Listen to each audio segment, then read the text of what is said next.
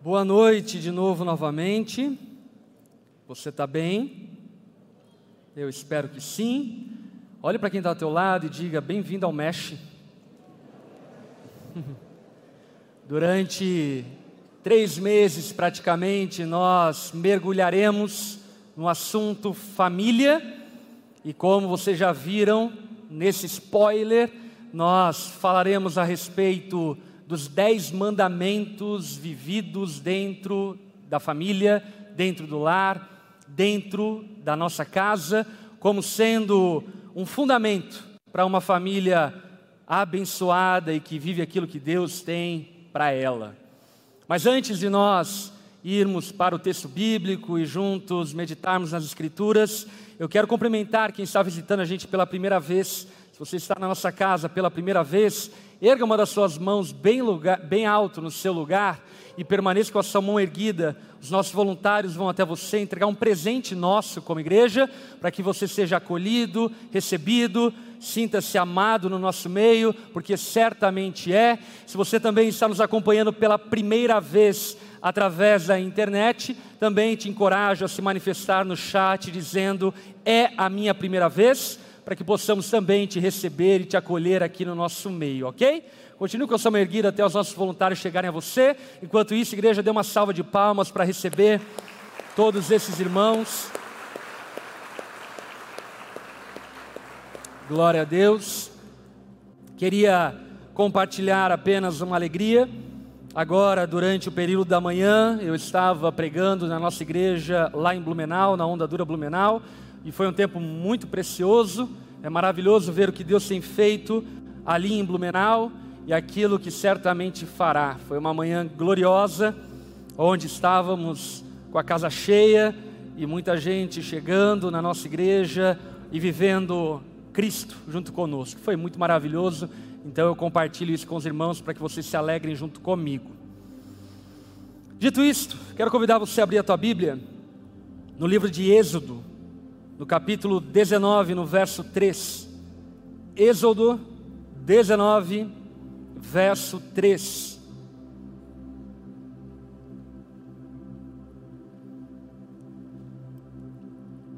Acompanhe a leitura.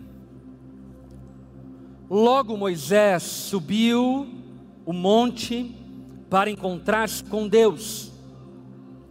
E o Senhor o chamou do monte, dizendo: Diga o seguinte aos descendentes de Jacó e declare aos israelitas: Vocês viram que fiz ao Egito e como os transportei sobre asas de águias e os trouxe para junto de mim? Agora, se me obedecerem fielmente e guardarem a minha aliança, vocês serão o meu tesouro pessoal entre todas as nações. Embora toda a terra seja minha, vocês serão para mim um reino de sacerdotes e uma nação santa. Essas são as palavras que você dirá aos israelitas. Vamos orar, baixa tua cabeça, feche seus olhos, vamos conversar com o Senhor.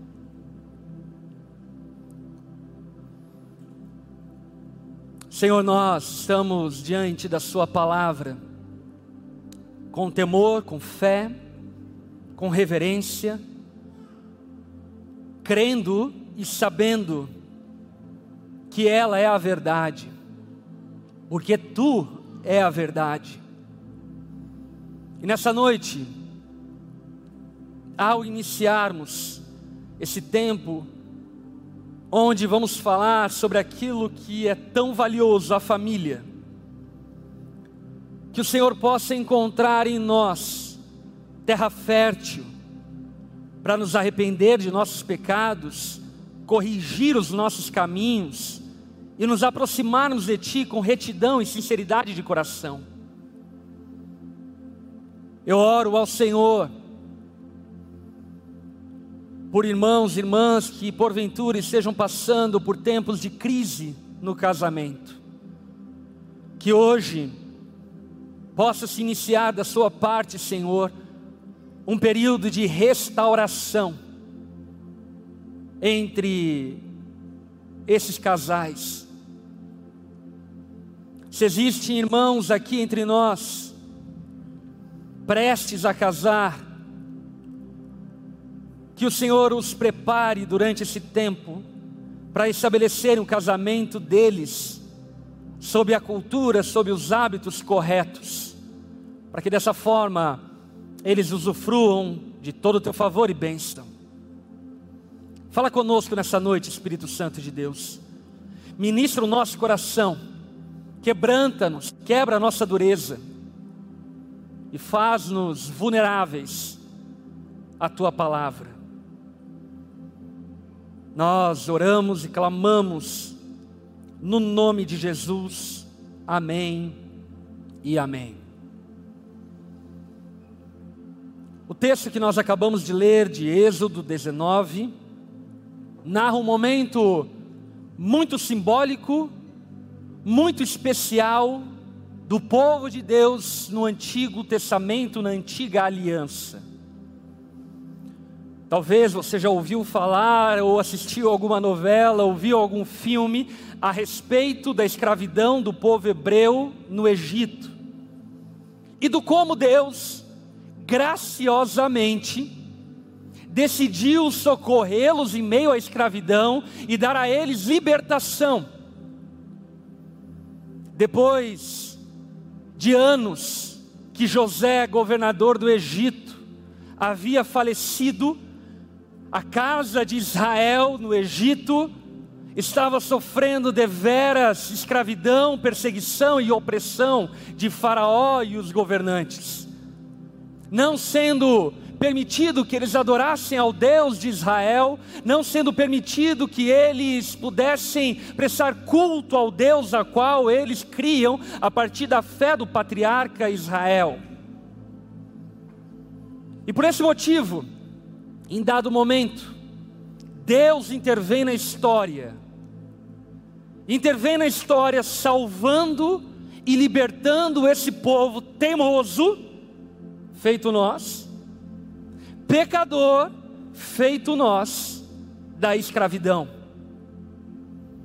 libertando o povo hebreu do Egito de forma maestral, calando a boca de Faraó, demonstrando o poder, a autoridade, a soberania do Deus de Israel, afogando Faraó e seus cavaleiros no Mar Vermelho e trazendo sobre o povo hebreu esperança e promessas. Esse povo, que já estava escravizado durante anos, saiu com cerca de um milhão e meio de pessoas do Egito, conduzidos por um homem que Deus levantou chamado Moisés, que certamente você já ouviu falar. Moisés, como sacerdote do povo e profeta, ele foi à frente, sendo convencido e sendo instruído por Deus para direcionar essa multidão de outrora escravos que agora estavam rumando para a terra da promessa prometida ao patriarca Abraão, para que então assim a promessa de Deus a Abraão fosse cumprida. Você sabe da história? O povo hebreu atravessa o Mar Vermelho de maneira cinematográfica. Nem Steven Spielberg, toda a sua glória, conseguiria imaginar algo tão glorioso quanto a abertura do Mar Vermelho. E Deus então abre o Mar Vermelho, o povo atravessa o mar a seco, e então começa a rumar no deserto, caminhando para Canaã. Dado momento, bem no início dessa jornada, bem no início dessa caminhada, Deus faz um break, um break point. Deus faz um ponto de parada no Monte Sinai. No Monte Sinai, Deus decide então estabelecer com o povo de Israel uma aliança. Repita comigo: aliança. Deus olha para aquele povo, feinho, pecadores, gente estranha, idólatras, com hábitos ainda de escravos, e diz a eles: Eu vou fazer de vocês o meu povo eu vou estar com vocês e vou abençoar vocês em todo o tempo por onde vocês forem.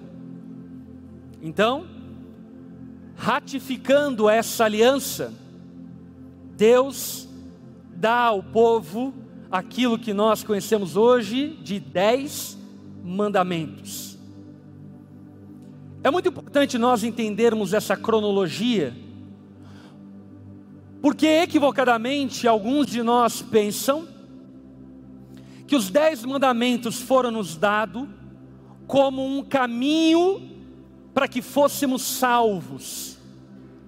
Porém, a narrativa do texto deixa evidente que os dez mandamentos vieram posteriormente à salvação do povo hebreu da escravidão.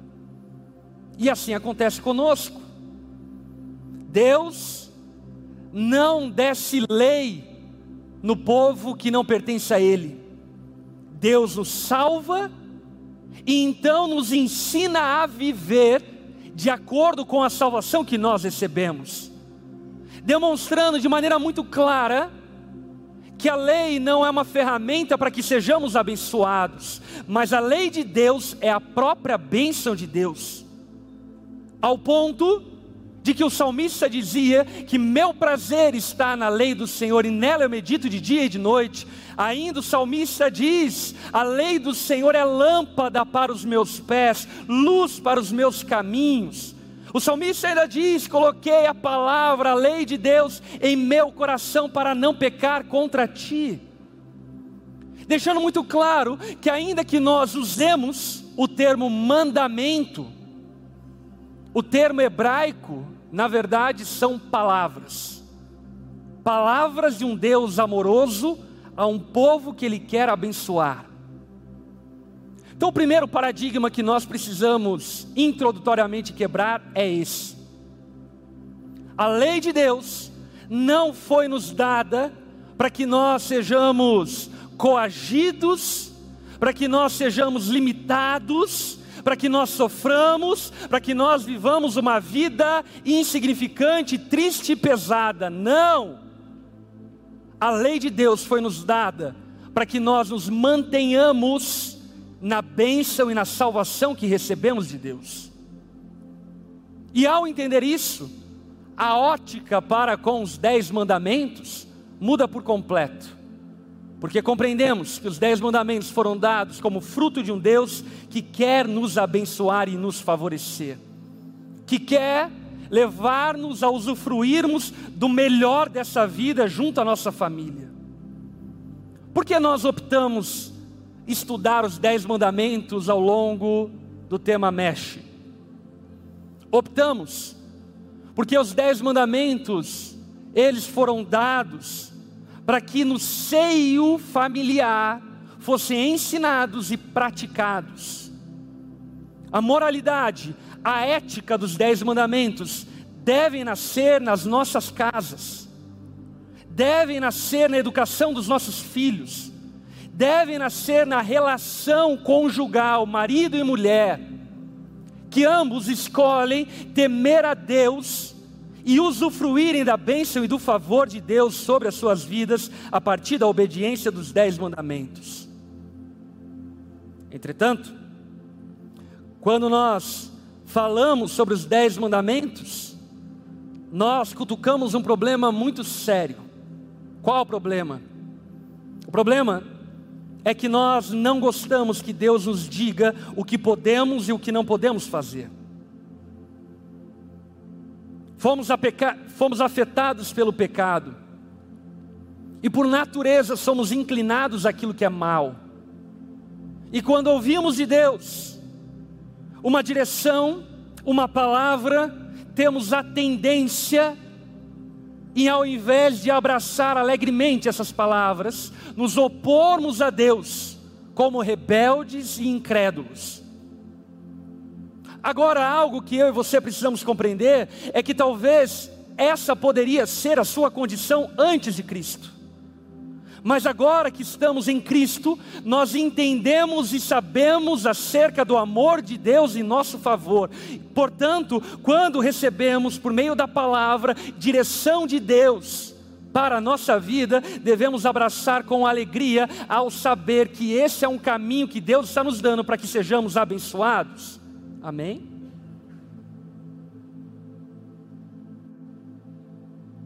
É interessante pensarmos o quão rebelde nos tornamos. Inclusive, alguns anos atrás foi publicado na CNN americana um artigo feito por Lex Bayer e John Figdor. John Figdor é um dos associados do Airbnb. E eles então escolheram dez mandamentos do mundo contemporâneo. Olha só os dez mandamentos que eles selecionaram do mundo contemporâneo. Primeiro, tenha a mente aberta e seja disposto a mudar suas crenças de novas evidências. Empenhe-se em entender o que é mais provável que seja verdade e não acreditar no que você deseja que seja verdade. Terceiro, o método científico é o modo mais confiável de entender o mundo natural. Quarto, cada pessoa tem o direito de controlar seu próprio corpo. Quinto, Deus não é necessário para que uma pessoa seja boa ou tenha uma vida plena e com significado. Sexto, seja consciente das consequências de todas as suas ações e reconheça que você deve assumir a responsabilidade de todas elas. Sétimo, trate os outros como gostaria de ser tratado e como você pode de modo razoável. Esperar que eles gostariam de ser tratados, coloque-se na perspectiva deles. Oitavo, temos a responsabilidade de levar os outros em consideração, incluindo as gerações futuras. Não há modo certo de viver o nono mandamento. O décimo mandamento: deixe o mundo um lugar melhor do que você encontrou. You are the world, you are the champion. Talvez você ouça e leia esses mandamentos e diga: ah, legal. Mas a verdade, esses mandamentos, que na verdade muitos seguem, são enganos ambulantes. Porque, como por exemplo, nessa lista que eles fizeram, o quinto mandamento diz: Deus não é necessário para que uma pessoa seja boa ou tenha uma vida plena e com significado, mas ao mesmo tempo, no sétimo mandamento, ele diz: trate os outros como gostaria de ser tratado. Espera aí, esse princípio foi ensinado por Jesus. E como você está dizendo que Deus é necessário se você está usando o princípio que Jesus ensinou? O terceiro mandamento, segundo essa listagem, diz: o método científico é o modo mais confiável de entender o mundo natural. Enquanto o segundo diz: empenhe-se em entender o que é mais provável. Mas espera aí, é ciência ou é probabilidade? Ou seja, na verdade,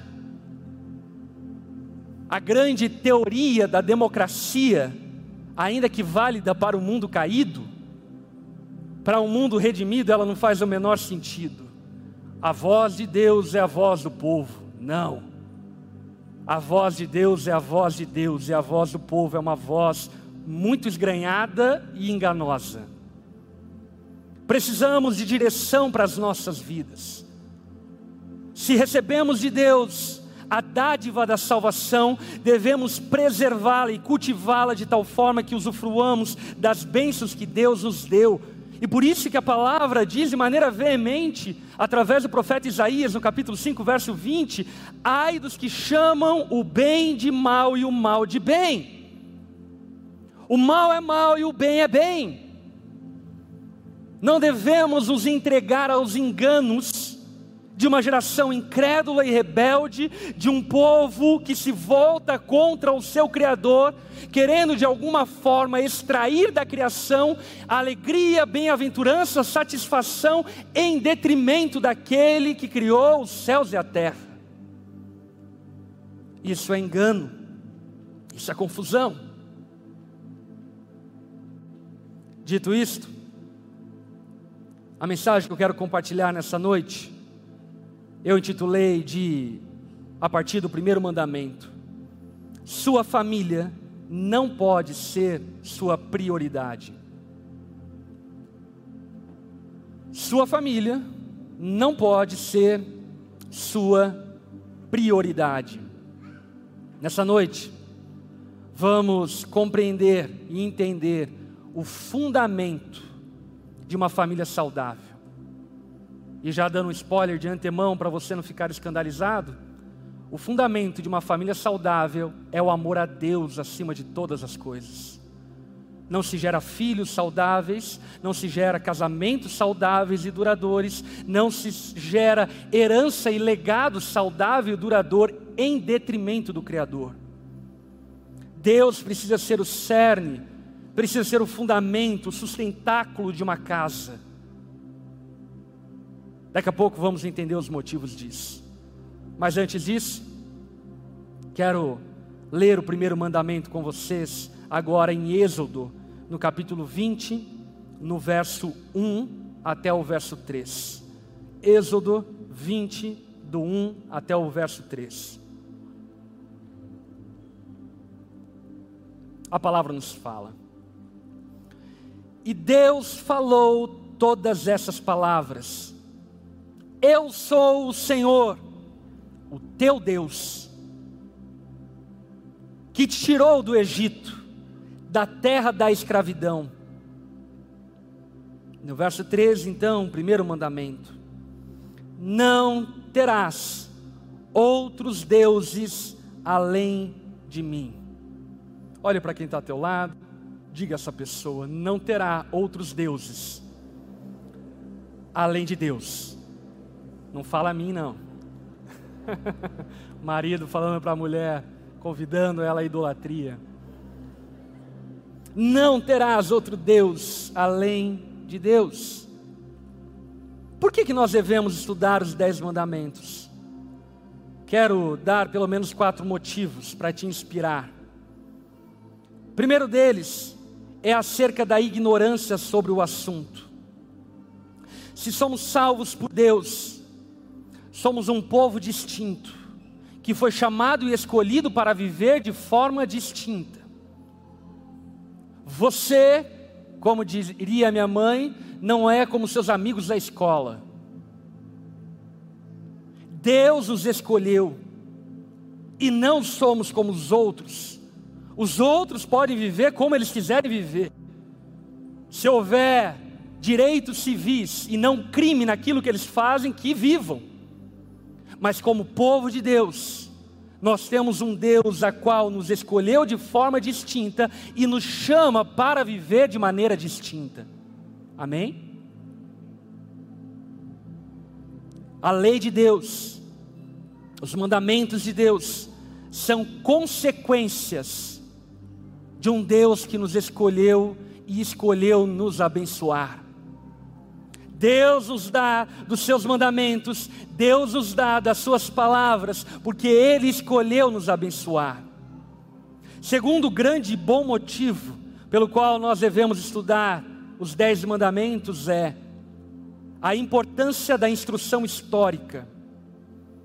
Quais são os dez mandamentos? Você consegue recitá-los? É interessante pensarmos que talvez nós sejamos uma das pouquíssimas gerações da história do cristianismo que não sabe recitar os dez mandamentos. Você sabia que ao longo da catequese, da formação doutrinária de crianças ao longo de toda a era cristã, as três bases de ensino que toda criança deveria aprender basicamente é o credo apostólico, a oração do Pai Nosso e os Dez Mandamentos, como sendo três fundamentos para a nossa fé. O credo apostólico, porque aponta para o motivo da nossa fé, a doutrina da nossa fé. A oração do Pai Nosso é porque nos ensina a nos relacionar com Deus que nos salvou. Os dez mandamentos, porque nos ensinam a viver em retidão a partir da salvação que Deus nos deu. Entretanto, existe um distúrbio na nossa geração e nos nossos dias, aonde os dez mandamentos são ignorados e esquecidos. Os dez mandamentos, e aqui vai o terceiro motivo, ele está no centro da ética e da moral judaico-cristã. Quando Deus começou a ensinar o povo como eles deveriam viver, a primeira coisa que Deus deu a eles foi o quê? os dez mandamentos.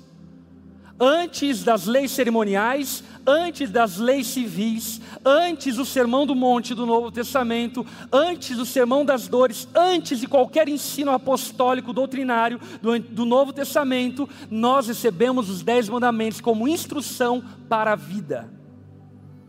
Portanto, os dez mandamentos são como pilares de toda a ética cristã, são como pilares de toda a moral daqueles que dizem querer caminhar com Deus e viver em conformidade a Ele. Por exemplo, Deus entrega diretamente os dez mandamentos ao seu povo. Grande parte das leis do Antigo Testamento foram entregues por intermediação de Moisés. Os dez mandamentos foram entregues diretamente por Deus ao povo. Os dez mandamentos foram depositados na arca da aliança, quando já ouviram acerca da arca da aliança?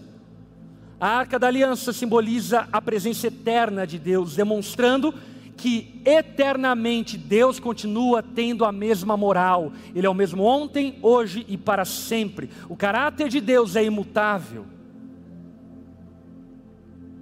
Os dez mandamentos, ainda que tentemos ignorar e sufocá-los, eles formaram o mundo ocidental e influenciaram todo o código de ética, todo o código de conduta do mundo ocidental. Os dez mandamentos, eles são fundamento do cânon bíblico, sendo as primícias da canonização dos livros sagrados da palavra de Deus, sendo o ponto de partida daquilo que é santo a partir das Escrituras. Os dez mandamentos foi dirigido ao povo de Deus. Quem aqui é povo de Deus? Os dez mandamentos tratam aqueles que o ouvem na segunda pessoa do singular. Tu, tu não terás outro Deus além de mim. Deus não está tratando com a massa. Deus não está tratando de maneira impessoal. Deus não está dando regras e leis em atacado. Deus está falando como um pai amoroso ao seu povo. Existe uma forma de caminhar para que você usufrua das bênçãos que já estão sobre a tua vida. E quarto, bom motivo, é porque a lei é boa. A lei é boa. Deus é bom e a lei é boa. A lei não pode salvar ninguém, amém? Já conversamos sobre isso em Gálatas.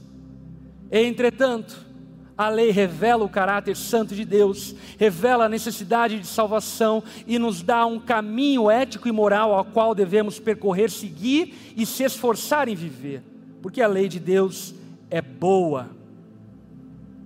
Agora, ainda, alguns motivos pelo qual nós devemos obedecer os dez mandamentos. Fomos libertos por Deus. Quantos foram libertos por Jesus?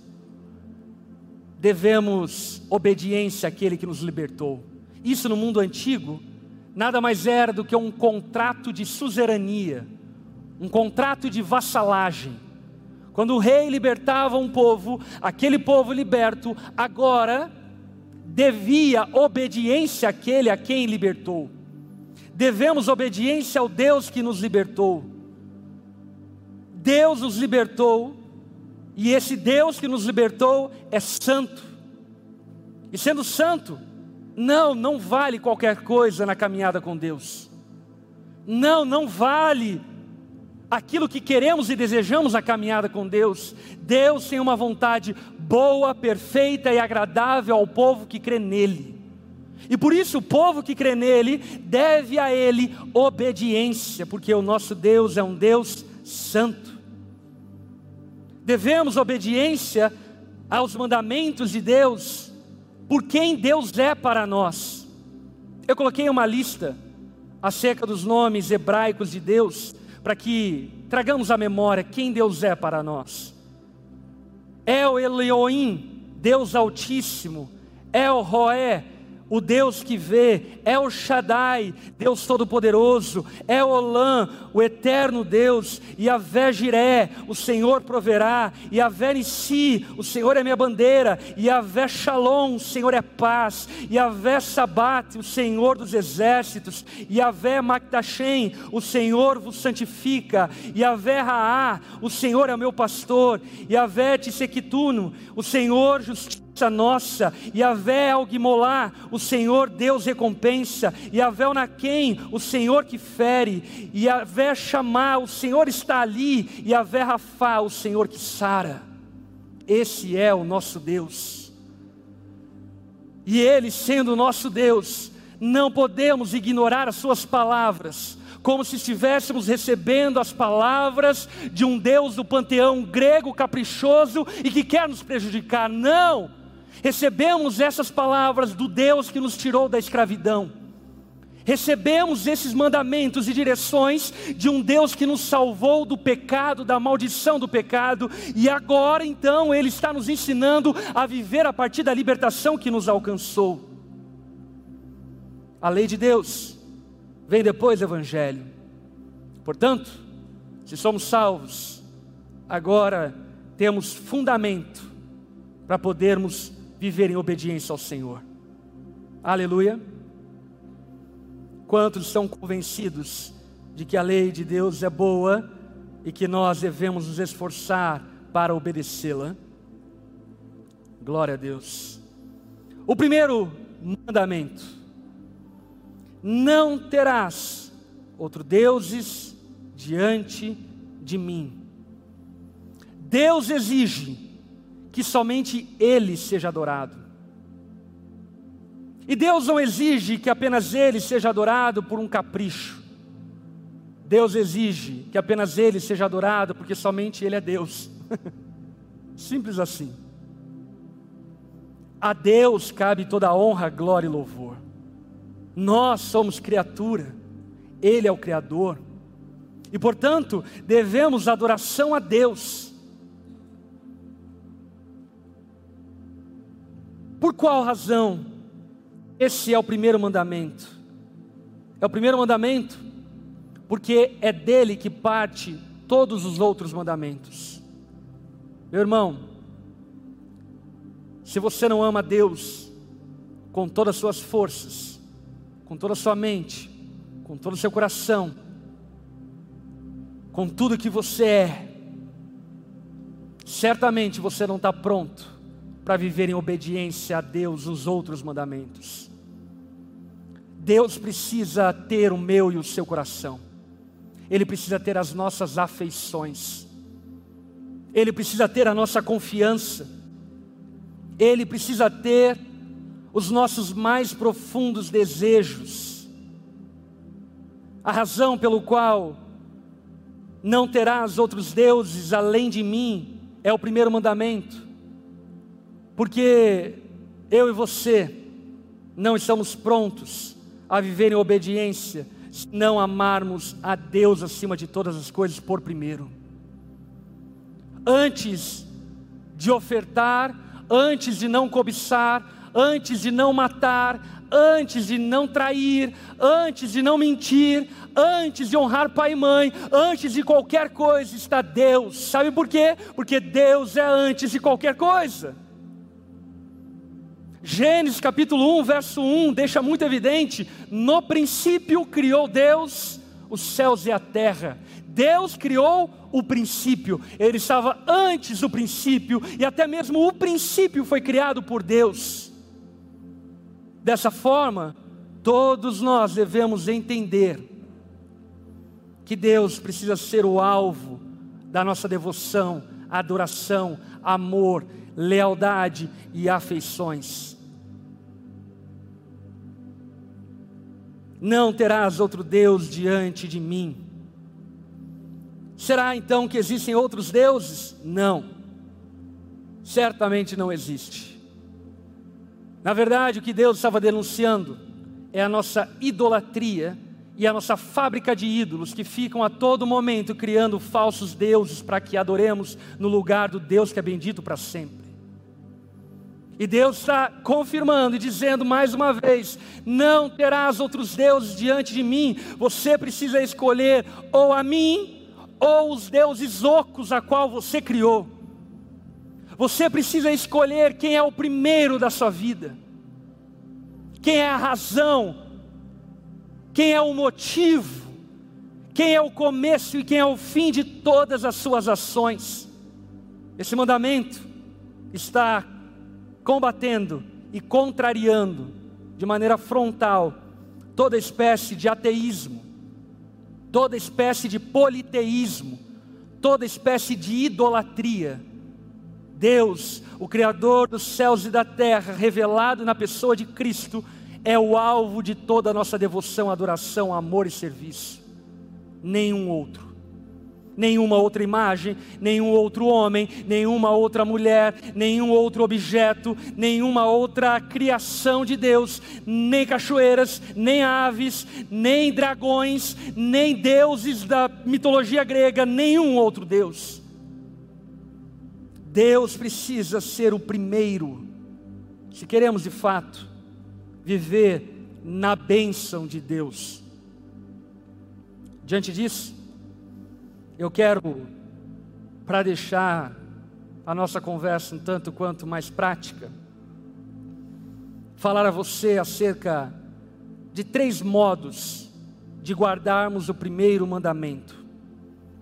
O primeiro modo é adore exclusivamente a Deus.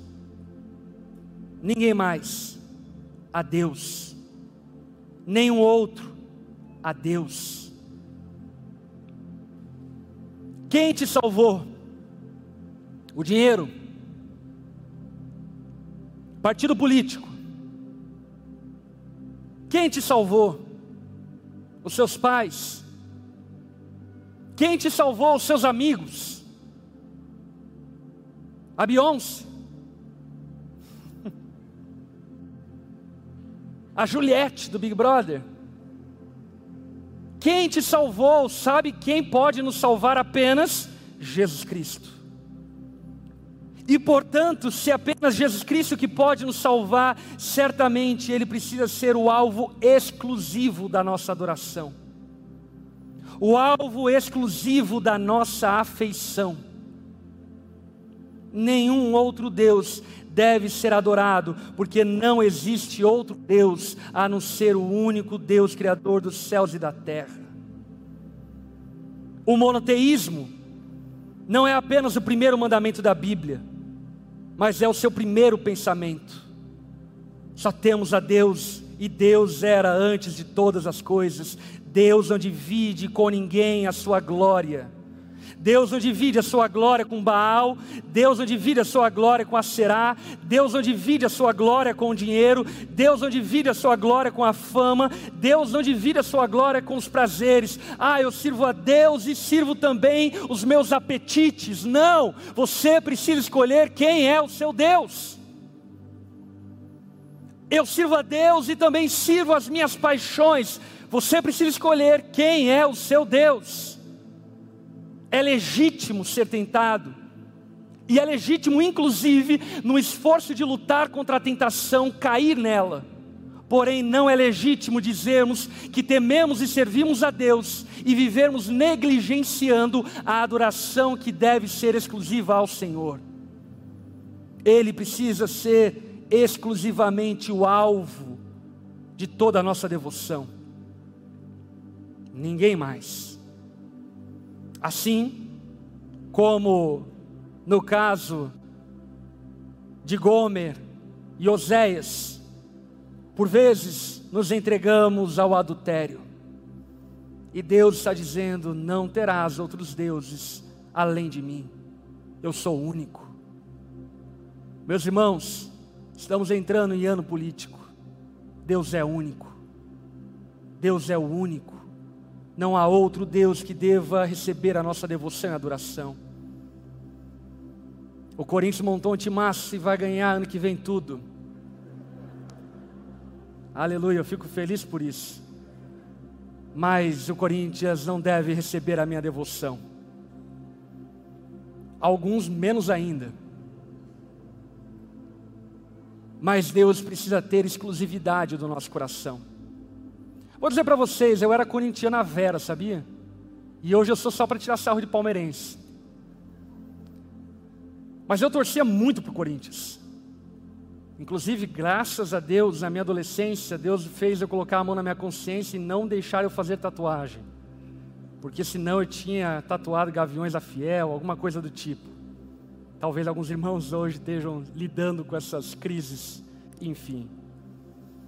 Porque de fato, para mim, o Corinthians era o Corinthians. Vou dizer para vocês, sabe qual foi a última vez que eu assisti o jogo do Corinthians? Não lembro. Não lembro. Faz mais de dois anos. Só sei que ele ganhou do Palmeiras semana passada. Aleluia. Mas o que eu quero que você perceba e entenda é que nada pode competir com Deus. E os deuses são diferentes. Os ídolos que nós criamos são diferentes para cada um de nós. Para alguns é a vaidade, é o espelho. Para outros são as amizades, para outros é o status, para outros é os likes. Para outros é a reputação. Mas independente de quais são os ídolos que o teu coração tem te gerar e formar, adore exclusivamente ao Senhor. E quer um bom conselho? Se você se ver entregando a sua devoção, a sua adoração a namorado, a namorada, a noivo, a noiva, a esposa, a esposo, a filhos, converta o teu coração. Porque você vai ser uma péssima mãe se Deus não for o primeiro na sua maternidade. Você vai ser um péssimo marido se Deus não for o primeiro no seu casamento. Deus precisa ser o alvo exclusivo da nossa adoração. Porque quando Deus se torna o alvo exclusivo da nossa adoração, sabe o que acontece? A nossa família fica segura. Ela fica segura porque o amor do seu marido a você não está atrelado aos seus méritos, mas atrelada na devoção que ele tem ao Senhor. Aquilo que sustentou meu casamento nos dias de maiores crises foi a minha devoção a Jesus, não a minha adoração à reputação, até porque eu não me importava com isso, mas a devoção a Jesus, ao saber que Jesus esperava de mim lealdade fidelidade à minha esposa, embora nós estivéssemos atravessando as piores crises que estávamos atravessando. Mas sabe o que acontece? Muitos de nós tentam e começam a tentar consertar os seus casamentos da maneira equivocada. Começam entronizando suas esposas. Marido, você quer se tornar um marido melhor? Comece inclinando o seu coração para Deus. Comece adorando ao Senhor e você vai perceber não de maneira instantânea, é óbvio, mas de maneira gradual e progressiva, que o seu coração vai se inclinando à sua esposa, porque isso flui da devoção a Deus. Todos os outros mandamentos, como dissemos anteriormente, flui do amor a Deus em primeiro lugar. Por esse motivo, segunda atitude prática para guardarmos o primeiro mandamento é este: afaste-se de toda idolatria, afaste-se de toda forma de ídolos que você cria na sua mente, afaste-se de qualquer um que queira de alguma forma usurpar e roubar o seu coração. Um teólogo chamado Don Stewart, ele enumera nove motivos pelo qual o povo de Deus no Antigo Testamento se entregava à idolatria primeiro motivo que ele diz é que a idolatria era garantida. Era mais ou menos assim: você faz o encanto certo e recebe a bênção. E Deus não é manipulado por encantos. E isso é muito sério. Muitos de nós nos entregamos à idolatria, porque não queremos nos dar ao trabalho de orar, seja feita a tua vontade e não a minha. Queremos ter o controle das coisas. E a idolatria, ainda que ineficaz em última análise, ela propõe uma ideia de garantia de que aquilo que você quer vai dar certo. Eis o motivo pelo qual muita gente consulta demônios para tentar se livrar da dor do luto da perda de um familiar. Por conta de que é garantido o consolo. Enquanto a palavra fala que Deus é o nosso consolo. E se nós buscarmos nele, encontraremos consolo da forma dele e no tempo dele, porque Deus não é criatura nossa, nós somos criatura dele. A idolatria é egoísta, era fácil, uma simpatia resolvia tudo, não precisava de obediência, não precisava de retidão, não precisava de integridade, não precisava de arrependimento. Assim como muitos ídolos hoje, talvez o teu namorado não exija de você retidão, não exija de você uma vida santa, não exija de você uma vida correta. Então você se entrega à idolatria, porque é mais fácil. Daqui dez anos nós conversamos. E vamos ver o que o falso Deus que você criou vai ter feito por você. A idolatria era normal, todos faziam, era lógico, era agradável aos sentidos, era autogratificante e em muitos momentos era erótico. Olha só que interessante, aquilo que os atraía a idolatria é o mesmo que nos atrai agora. Quantos querem prosperar em detrimento da retidão e do favor de Deus, se entregando a pirâmides financeiras? Daqui dois anos a gente conversa. Quantos, ao invés de clamar a Deus a bênção sobre o seu trabalho, querem se entregar a caminhos fáceis ou aparentemente fáceis de prosperar e enriquecerem, se entregando a jogos de azar, se entregando a todo tipo de prática que aparentemente é inofensiva e até inclusive aqui de antemão eu digo, não é um pecado em si, porém, provavelmente, potencialmente te leva à idolatria. Quantas pessoas se entregam a namoros ilícitos, casamentos inapropriados? Quantas meninas, homens se entregam à sensualidade das redes sociais, do TikTok, do Instagram, dos Reels da vida?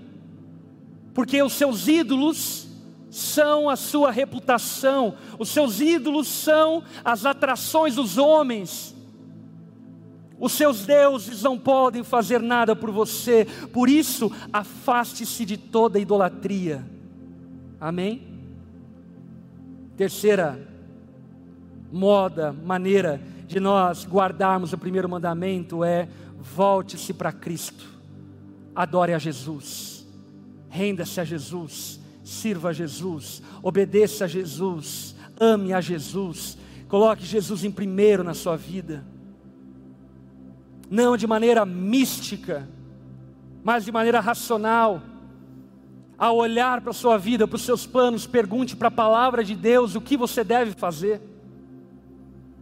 Coloque Jesus na frente da sua vida, como alvo do teu coração adore a Jesus e não tenha outros deuses além dele na sua vida. E isso implica em quatro coisas, e aqui a gente vai encaminhando para a reta final. primeira delas, adore a Jesus, com louvores,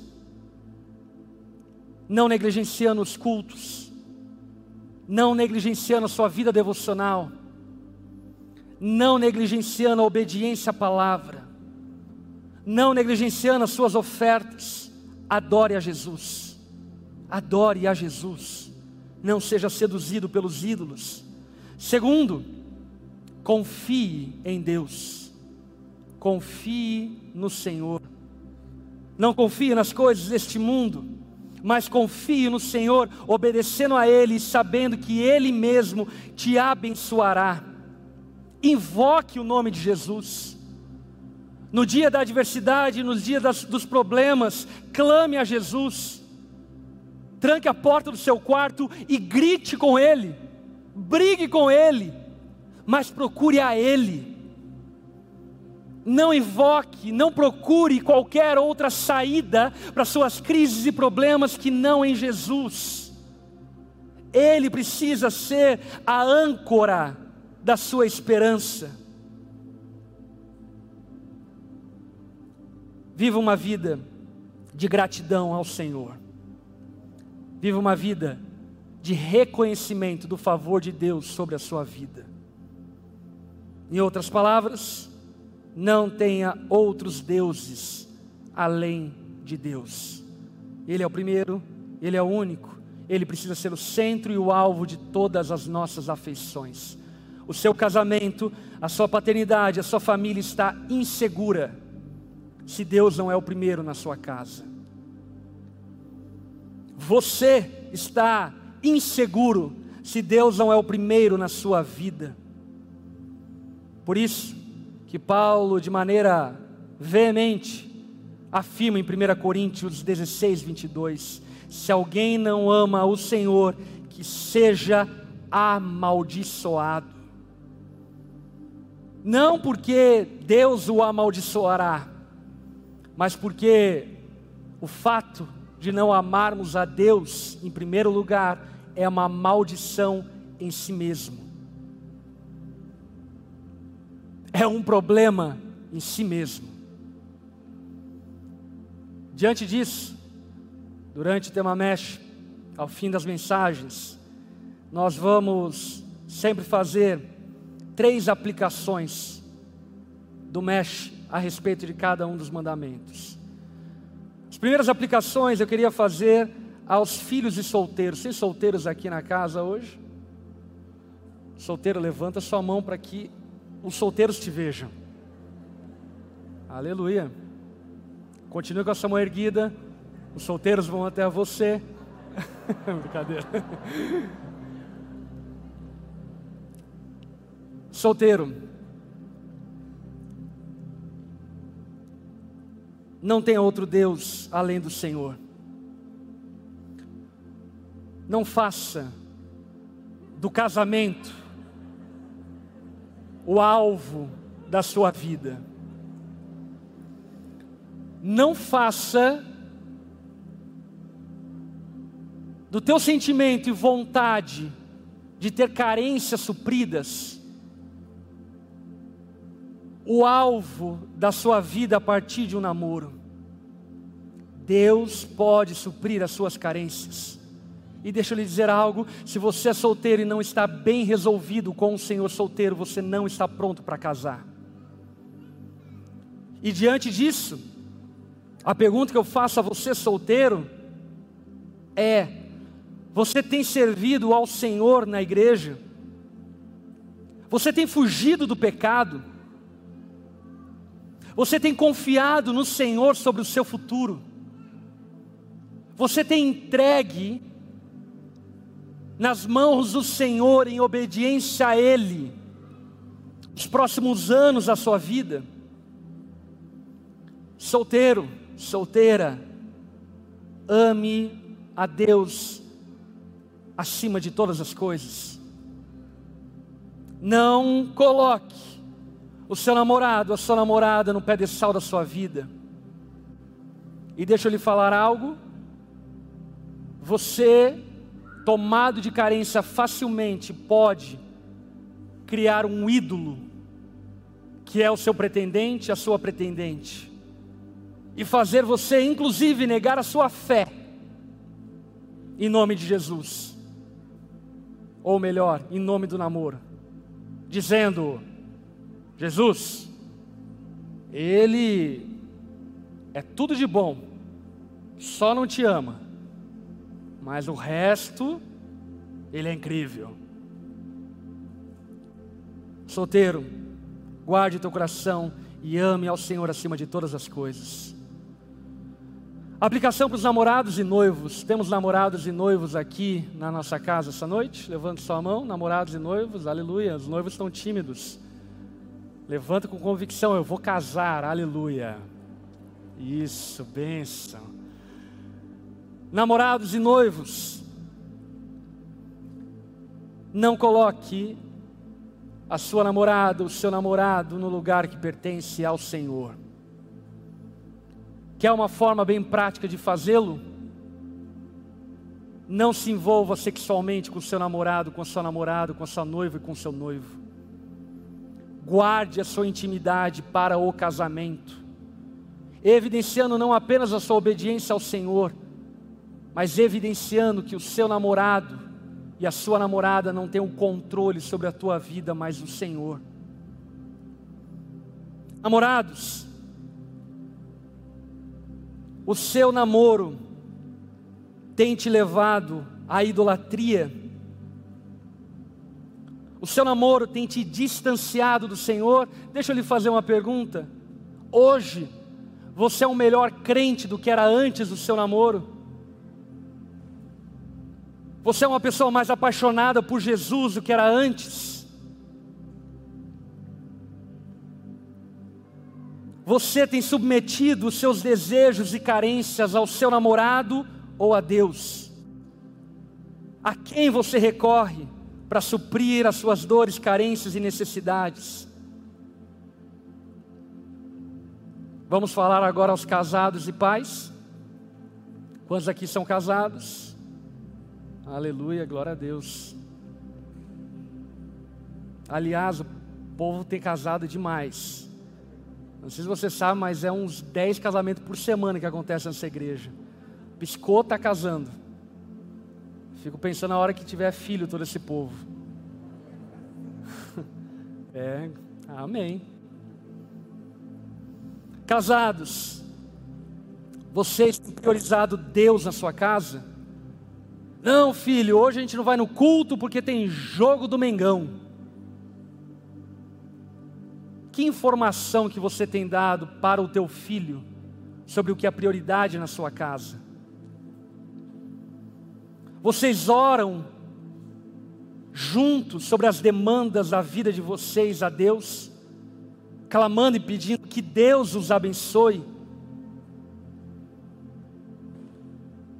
A vida com Deus e com a igreja é prioridade na sua vida? Ou é secundário e terciário? O que eu quero que você entenda é que nós não estamos prontos para vivermos uma família abençoada se Deus não for o primeiro na nossa vida. Se o lugar de primeiro não for inegociável, se o altar de adoração que cabe ao Senhor não for trocado, nós não estamos prontos para viver uma família bem-aventurada. Se Deus é o segundo, terceiro ou quarto. Você que está vivendo crise no seu casamento, sabe qual é a primeira coisa que você precisa fazer? Converter o seu coração a Jesus. Depois a gente fala sobre o teu casamento. Primeiro, você precisa inclinar o seu coração a Jesus, inclinar a sua devoção a Jesus, inclinar os seus ouvidos à palavra de Deus. E dessa forma, então, certamente encontrar nele o favor que nós precisamos para viver. Dito isto, baixe tua cabeça, feche os olhos.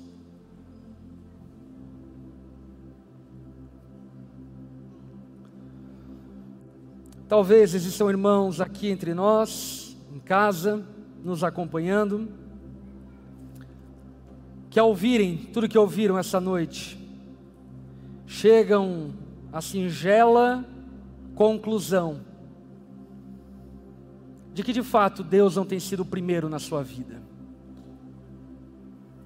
E se você tem chegado a essa conclusão, essa conclusão é chegada porque de fato você ainda não entregou a sua vida a Jesus. E a pergunta que eu quero fazer a você é: Você já entregou o seu coração, você já entregou a sua vida a Jesus? Se você não tem caminhado com o Senhor, se você não tem caminhado com Deus, não tem adorado e vivido uma vida de devoção e adoração a Jesus, e nessa noite você reconhece que precisa se arrepender e mudar a sua atitude, eu quero te convidar, onde você está, de cabeça baixa, olhos fechados, se você é essa pessoa, a nessa noite, a colocar o seu coração diante de Deus, se arrependendo e se entregando a Ele. Se você é essa pessoa no seu lugar, em casa ou aqui, repita comigo essa oração. Diga assim ao Senhor: Senhor Jesus, eu reconheço que o meu coração tem sido ocupado por outros deuses que não você. E nessa noite, eu estou convencido de que você, Jesus, deve ser adorado, que você, Jesus, deve ter o meu coração, porque tu é digno